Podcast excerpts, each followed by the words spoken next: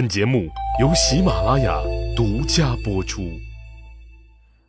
听众朋友，你好，欢迎收听《奏折日记》里的曾国藩。今天啊是五月十二号，如果你打开历史上的今天看一看的话，你就会发现这一天在历史上发生了很多的事情。对于世界来说，这一天是国际护士节。因为五月十二号是世界著名慈善护师、战地天使南丁格尔的诞生日，对于我们中国来说，这一天也是个大日子，它是全国防灾减灾日。因为在二零零八年五月十二号下午两点二十八分零四秒的时候，四川汶川县发生了八点零级的大地震。这是我们新中国成立以来发生在中国境内有人居住的地区震级最大的一次地震。当时啊，我正在上高三，震感非常强烈，破坏非常大。到现在啊，我还能记起这场地震给当地人民带来的灾难，还有我们全国人对四川的支援。所以，我们就把这一天定为了国家防灾减灾日。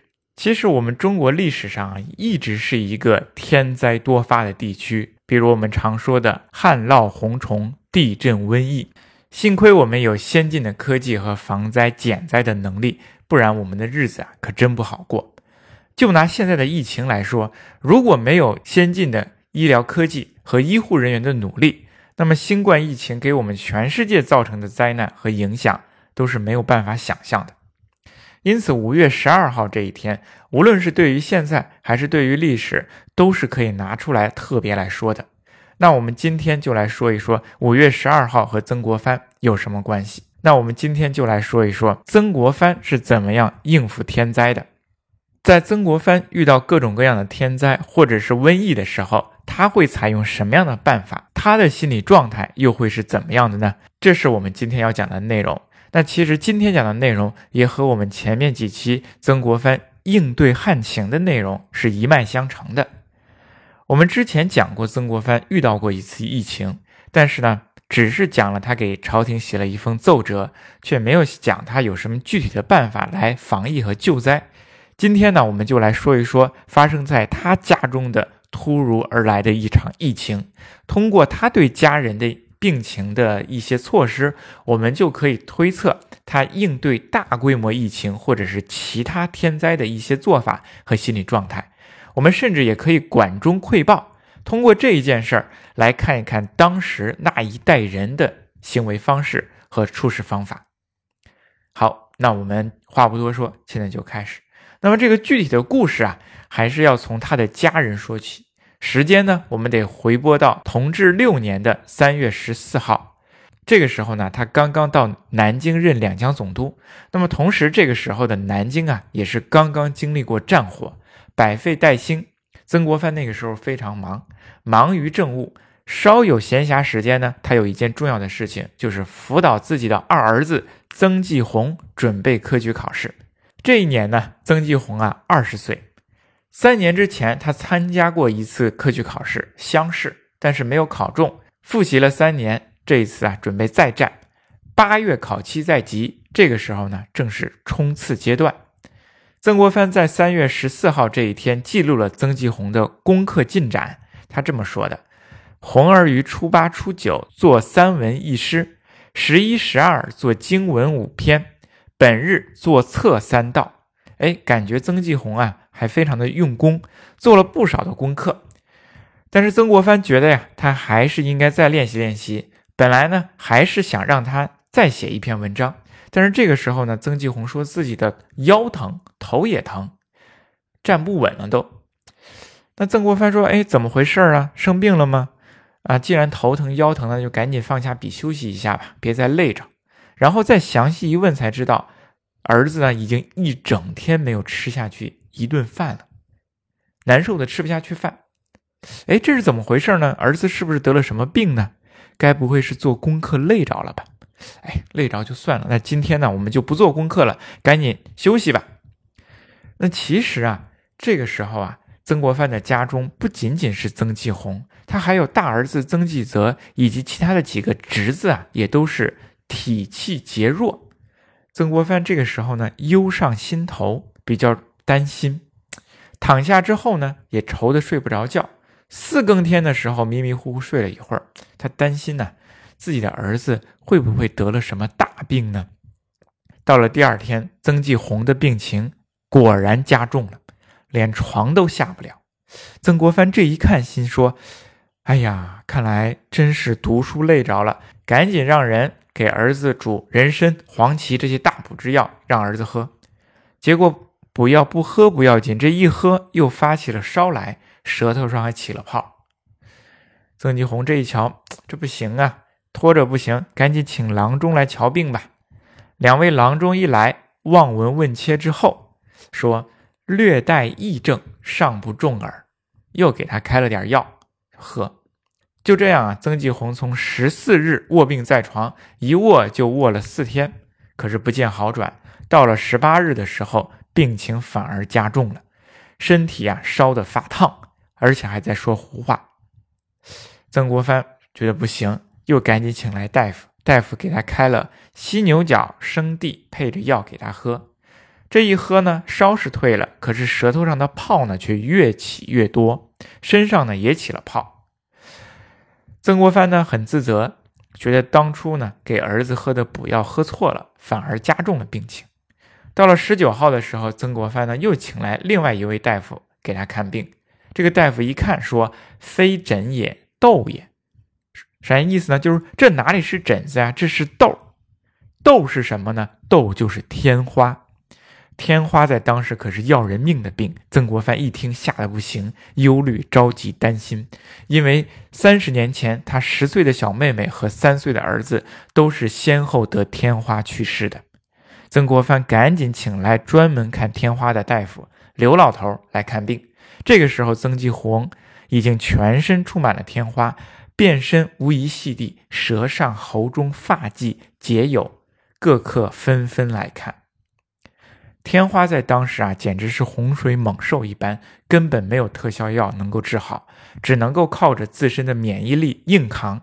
大家都知道，清朝的时候啊，康熙皇帝之所以在八岁被选中为接班人，就是因为他已经得了天花，身上已经具有了免疫力了。我们再比如说，慈禧的儿子同治皇帝，也是因为得了天花，不到二十岁就去世了。曾国藩看到儿子得了这样的绝症，他非常着急。那他该怎么办呢？他第一时间想到的是什么呢？是求神。曾纪红确诊的当天，曾国藩已经无心政务了。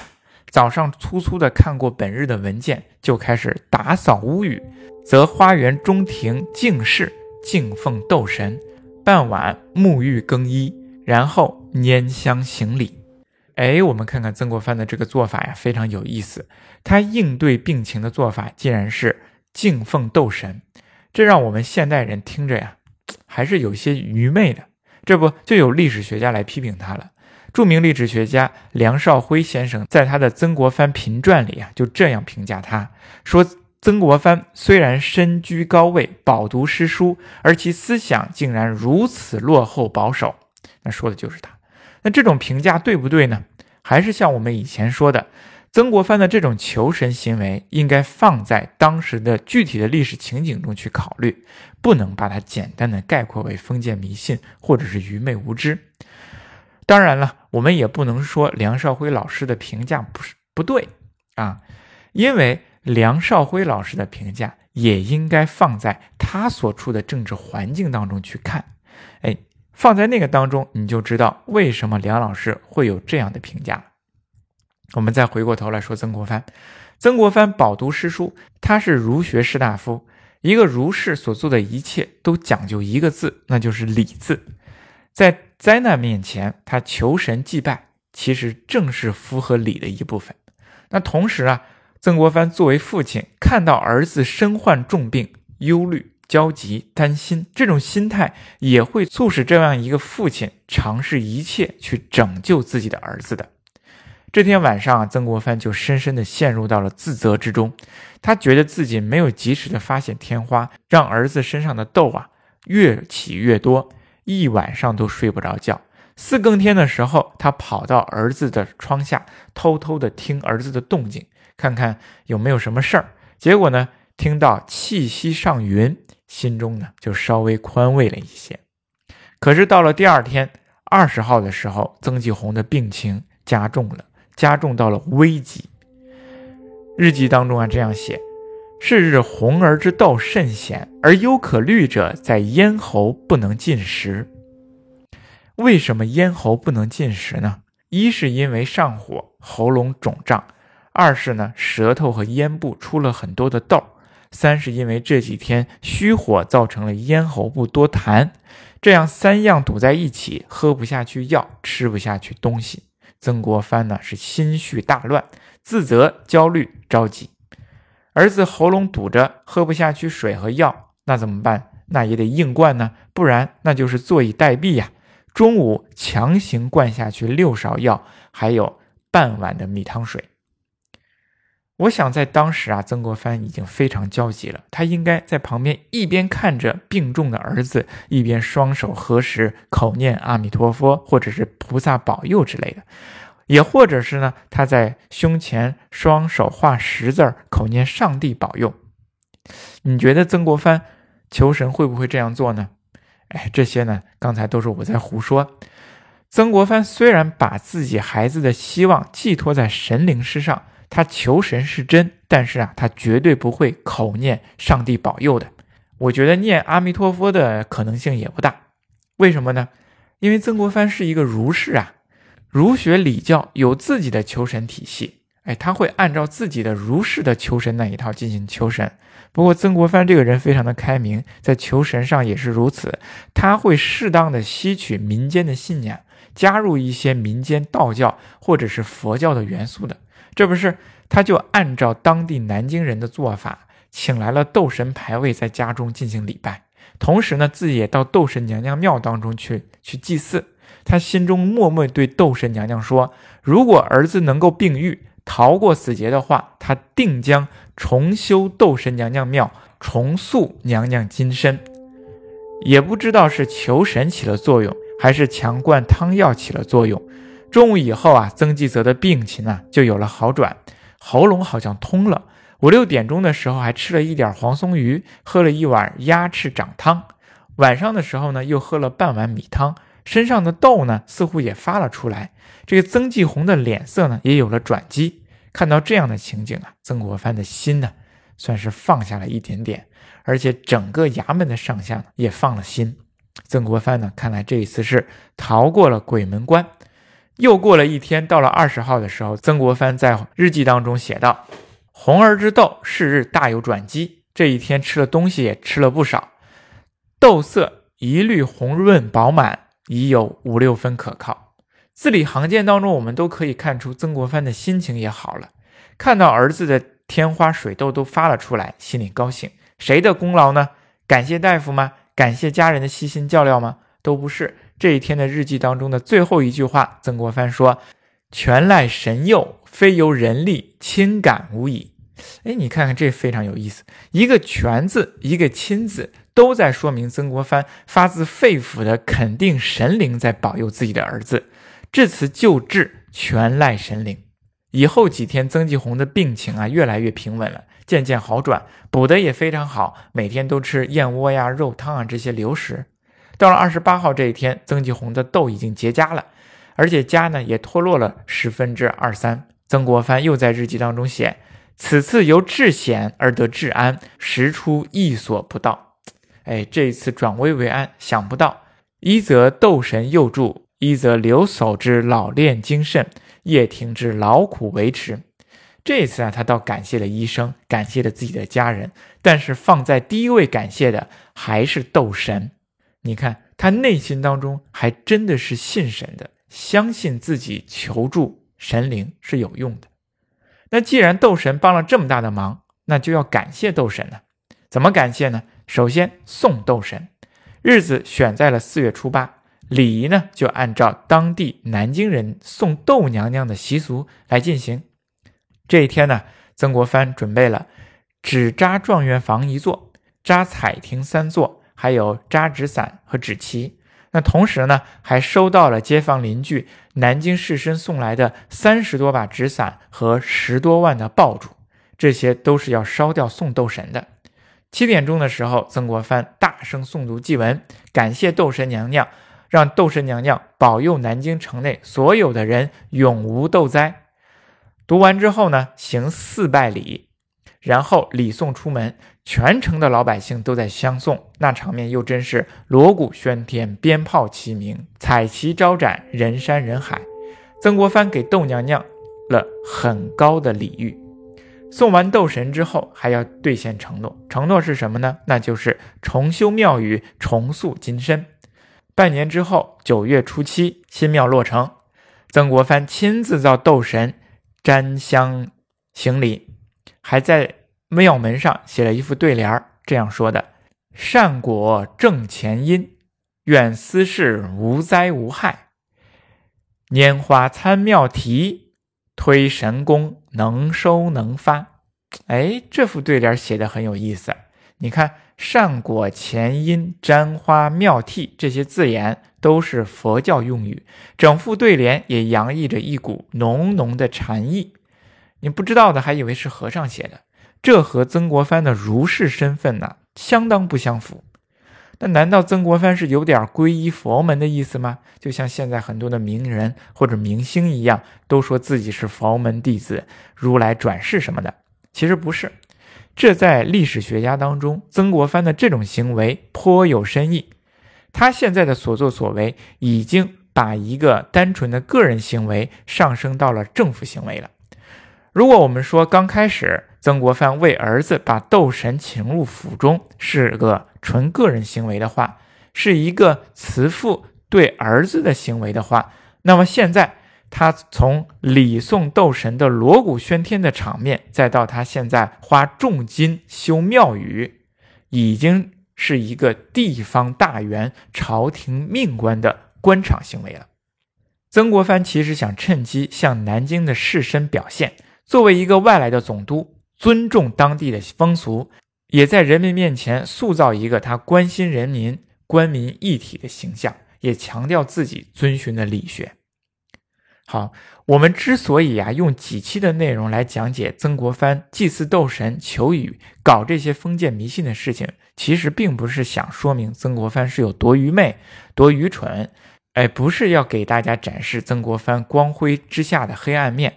而是想给大家说一说曾国藩的多面性，这些行为啊，可能对我们所认识的这种历史啊影响不大，但是曾国藩的所作所为，在当时，在当时老百姓的国计民生当中，它是具有很强的合理性的，很符合我们中国传统的政治文化。曾国藩崇尚礼，那么这些所谓的封建迷信，其实就是他所倡导的礼的一部分。不仅仅是他自己日常生活中不可缺少的一环，也是他在紧急实践中处理问题和解决问题的手段。我们现代人都说曾国藩善于改革，学习西方，引进这个先进的技术，讲究中体西用。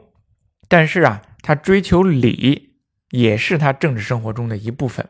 他其实最想做的呢，还是希望用自己毕生所学的理学来整合各种资源，去恢复传统的政治、社会和宗教秩序，重新建立起政教合一的体制，让自己做好一个官员的同时，也当好一个老师，当好一个宗教祭司。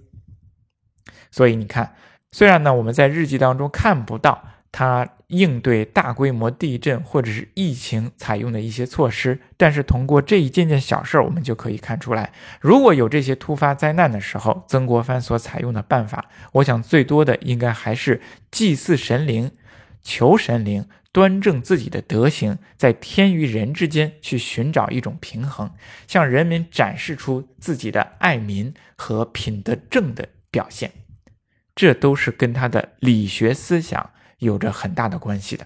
我们在今天的国际护士节，还有国家防灾减灾日的时候，讲了曾国藩处理灾难的一种手段和方法。希望你能够点赞、评论和分享，谢谢您的支持。我们下一期呢，来讲一讲曾国藩最后直立的一点点小尾巴，看看他在繁忙的政务当中是如何请假，又是如何享受自己的假期的。谢谢。